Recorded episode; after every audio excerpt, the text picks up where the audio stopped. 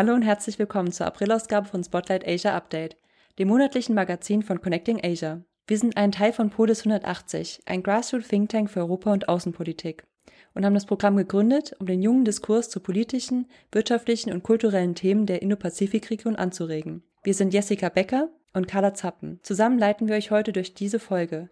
Schön, dass ihr wieder mit dabei seid. Wir beginnen wie üblich mit einem kleinen Nachrichtenüberblick. Zuerst blicken wir nach Shanghai. Seit Ende März ist es mehreren Millionen BewohnerInnen Shanghais nicht gestattet, ihre Wohnungen zu verlassen. Der strikte Lockdown ist Teil der Zero-Covid-Politik, die die chinesische Regierung verfolgt. Und die Regierung erweckt nicht den Anschein, kurzfristig von ihren strikten Maßnahmen abzuweichen. Angst und Unsicherheit sind weit verbreitet. Positiv getestete Menschen werden in großen Messehallen und Sportstadien untergebracht, in denen die Krankenbetten dicht an dicht stehen.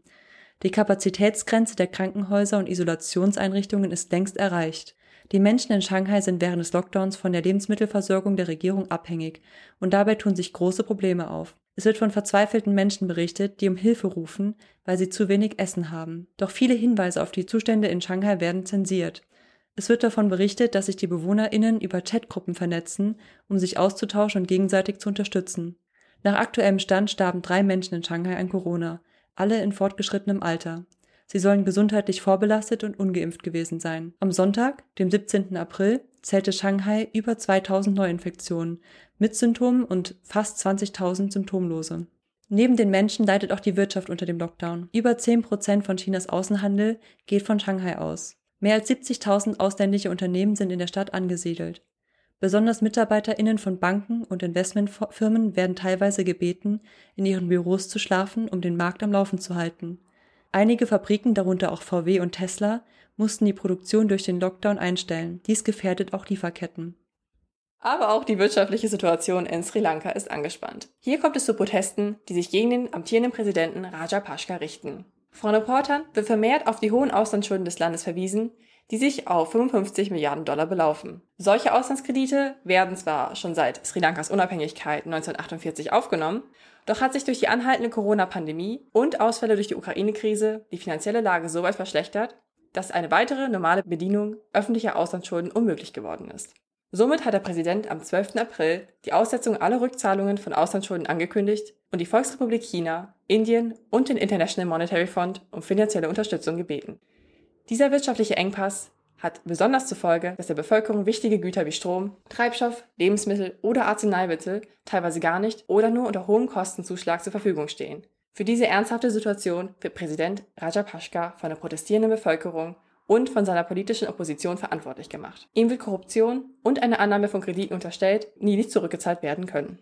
Außerdem sehen die Protestierenden und die Opposition das Regierungssystem Sri Lankas unter Präsident Rajapaksa gefährdet da dieses seit zwei Jahrzehnten im Würgegriff der Rajapaksa-Dynastie gehalten wird und wichtige Posten an Familienmitglieder verteilt werden. Aus Protest und als symbolische Unterstützung traten alle Minister des Kabinetts geschlossen zurück. Das Parlament kann momentan keinen Konsens über das weitere Vorgehen finden, da die Oppositionsparteien tief gespalten sind und keine Mehrheit im Parlament bilden können. Als Reaktion auf die sich verschlechternde wirtschaftliche Situation und die andauernden Proteste hat der Präsident einen landesweiten Notstand für einen unbegrenzten Zeitraum ausgerufen. Als Protestierende versuchten, am 31. März die Präsidentenvilla zu stürmen, wurde für eine kurze Zeit ebenfalls eine Ausgangssperre verhängt. Durch den wirtschaftlichen Notstand und verschärfte Rezession kann und hat das Militär bereits seine Machtbasis ausgebaut und Einfluss auf demokratische Institutionen ausgeübt. Wie sich die Proteste auf die politische Situation auswirken und wie lange diese anhalten wird, ist demnach noch nicht abzusehen. Wo wir von Präsidenten reden, werfen wir nun einen Blick auf die Philippinen. Dort läuft die Suche nach der Nachfolge von Präsident Duterte. Derzeit scheint eine Doppelspitze aus Dutertes Tochter Sara Duterte Carpio und Ferdinand Marcos Jr., dem Sohn des einzigen Diktators, Ferdinand Marcos Senior, am wahrscheinlichsten. Seit Jahren versucht Marcos Jr., der unter dem Namen Bongbong bekannt ist, das Erbe seines Vaters reinzuwaschen. Marcos Jr. wird vorgeworfen, gezielt Fehlinformationen zu verbreiten, um die Geschichte zu verändern und die damaligen Zustände unter dem Kriegsrecht während der Diktatur seines Vaters zu verschleiern. Die Marcos-Diktatur soll als goldenes Zeitalter neu vermarktet werden. 56 Prozent der Wählerschaft ist zwischen 18 und 41 Jahre alt. Die meisten sind keine Zeitzeugen der Marcos-Diktatur. Nun versucht sein Sohn, selbst Präsident zu werden, mit Sarah als seiner Vizepräsidentin. Auf den Philippinen ist Armut ein großes Problem, ebenso wie Ungleichheit. Der derzeitige Präsident Duterte versprach große Veränderungen, Doch diesen Versprechungen kam er nicht nach. Es herrscht ein großer Vertrauensmangel in die Politik und in die PolitikerInnen. Marcos Konkurrentin Leni Robredo setzt sich für Bildung von Frauen und gegen Armut ein. Doch Umfragen zufolge ist zu erwarten, dass Marcos Jr. mit einer Mehrheit den Wahlsieg davontragen wird. Maria Ressa, Mitgründerin des unabhängigen kritischen Nachrichtenportals Rappler und Friedensnobelpreisträgerin, äußert sich zu den Wahlen und sagt, It will determine not just our future, but our past. Im Januar gab Twitter bekannt, mehrere hundert Accounts entfernt zu haben, die die Kandidatur von Marcos unterstützten und gegen die Regeln für Spam und Manipulation verstießen. Auch Facebook bzw. Meta suspendierte mehrere hundert Accounts in Verbindung mit dem Wahlkampf. Bestrebungen, Marcos zu disqualifizieren, wurden von ihm als Fake News abgetan.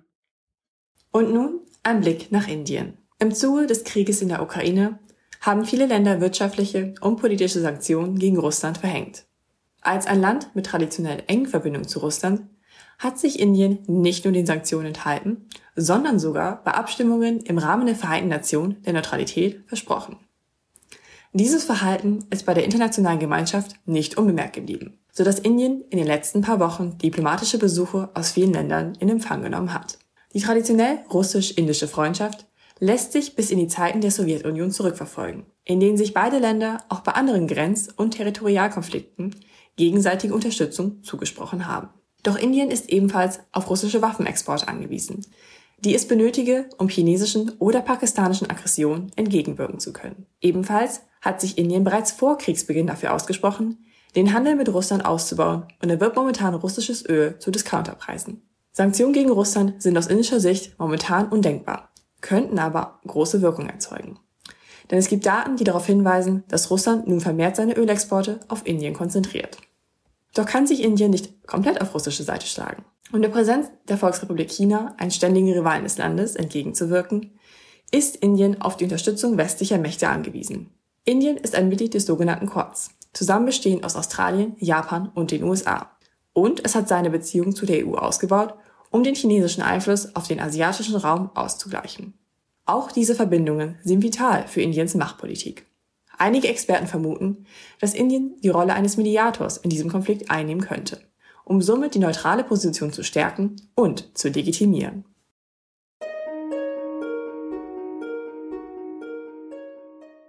In Bezug auf den Krieg in der Ukraine bezog auch Japan Stellung. Im Gegensatz zu Indien erhob Japan starke Sanktionen gegen Russland und verurteilte den Angriffskrieg. Diese starke Positionierung ist untypisch für Japan und befragt nach dem strategischen Hintergrund auf.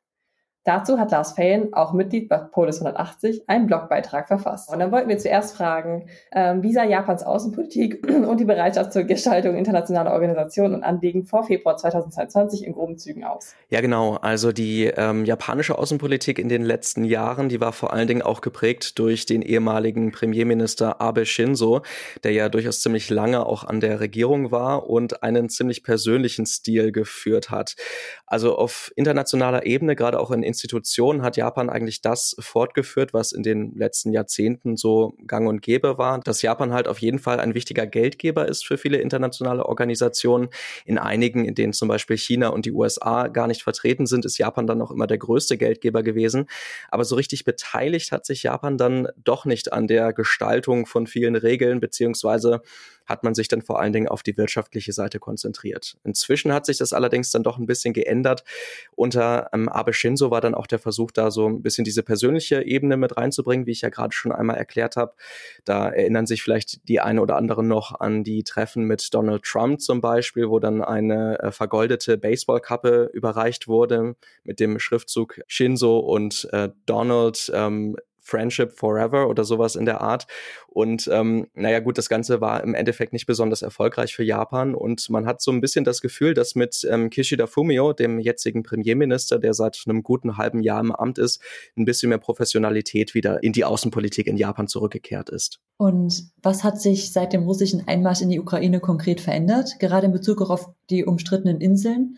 Und haben die Sanktionen, die Japan auch gegen Russland verhängt hat, Auswirkungen auf künftige Verhandlungen mit Russland? Lässt sich da schon etwas sagen oder ist es noch zu früh?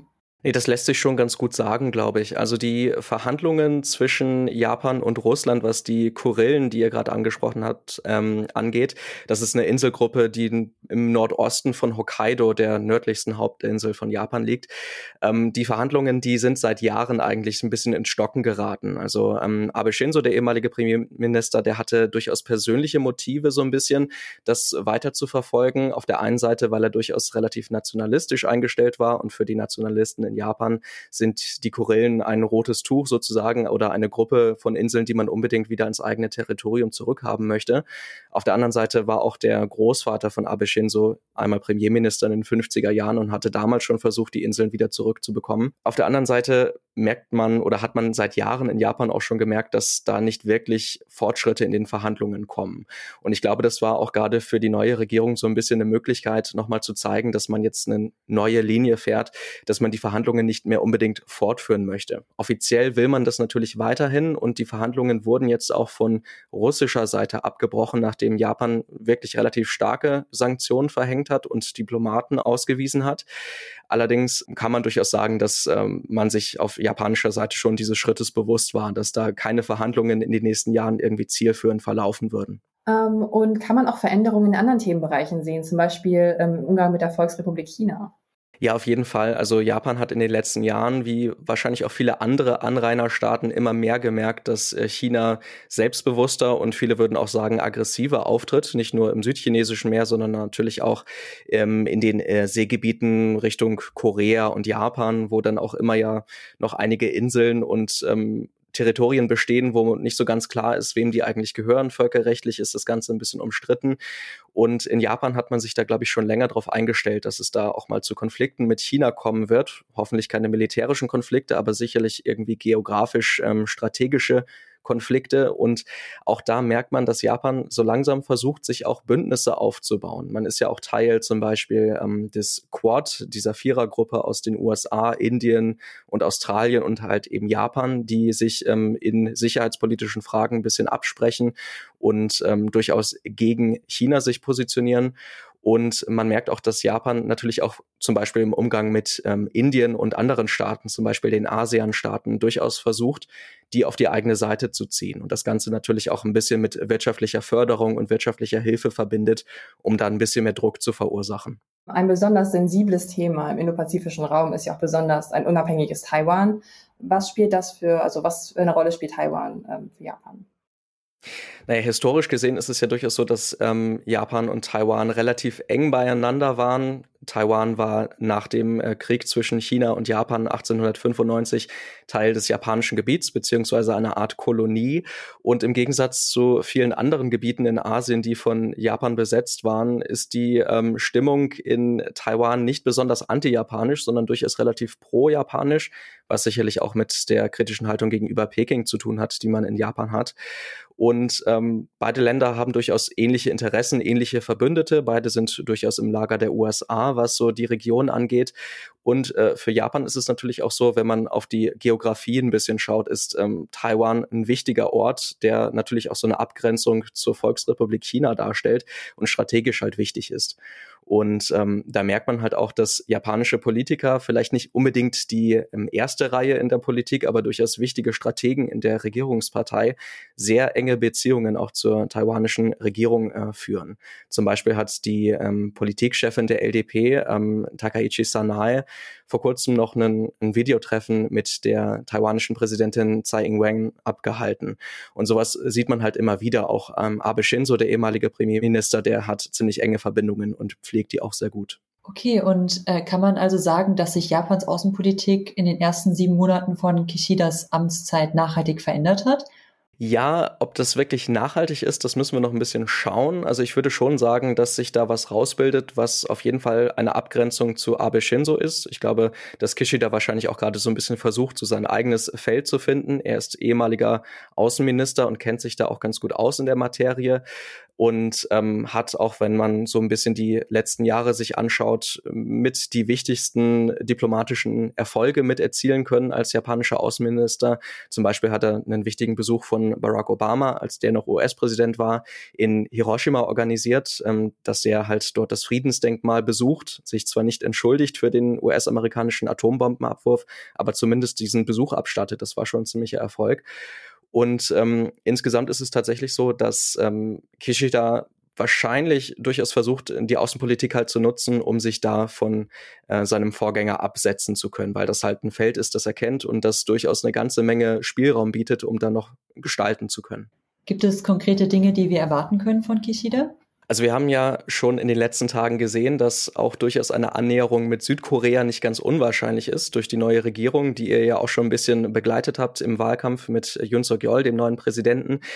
Ähm, Gerade gab es heute eine Äußerung vom designierten neuen südkoreanischen Außenminister, der gesagt hat, dass das Trostfrauenabkommen zwischen Japan und ähm, Südkorea von 2015, dass das jetzt wieder Gültigkeit haben soll.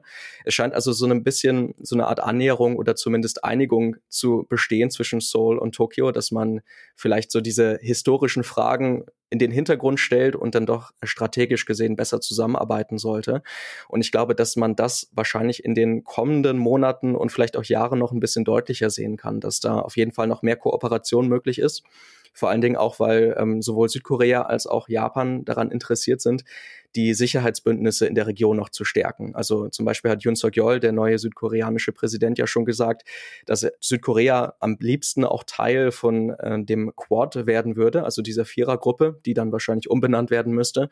Und auch aus Japan hat man gehört, dass äh, man sich durchaus vorstellen kann, zum Beispiel bei der AUKUS-Gruppe mitzumachen. Das ist ja dieses Sicherheitsbündnis aus Australien, den USA und dem Vereinigten Königreich, das da auch immer noch so parallel existiert. Also man kann wahrscheinlich durchaus davon davon ausgehen, dass in den kommenden Jahren da durchaus eine etwas stärkere Institutionalisierung, auch gerade diese Sicherheitsfragen betreffend, durchaus eine Möglichkeit darstellen könnte. Noch einmal danke an Lars Fayen. Schaut euch gerne den Blogpost von ihm an, der auf der Website von Connecting Asia zu finden ist. Und wenn ihr gerne mehr über die Themen erfahren wollt, über die wir heute geredet haben, dann schaut gerne in die Shownotes dieser Folge.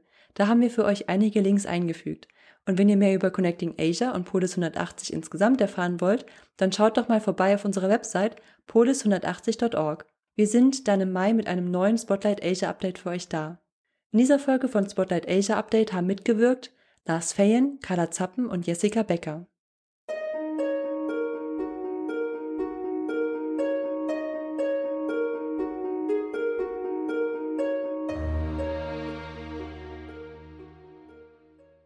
Dieser Polis 180 Podcast gibt ausschließlich die Meinung der Autorinnen und Autoren wieder. Die Verantwortung für den Inhalt liegt bei Ihnen. Polis 180 ist ein Grassroots Think Tank, der wissenschaftliche Erkenntnisse für politische EntscheidungsträgerInnen übersetzt. Ideen, Analysen und Lösungsansätze unserer Generation bringen wir durch innovative, partizipative und inklusive Ansätze in den politischen Diskurs ein. Im thematischen Programmpunkt mit neuen und kreativen Formaten entwickeln wir echte Alternativen und eine konstruktive Europa- und Außenpolitik.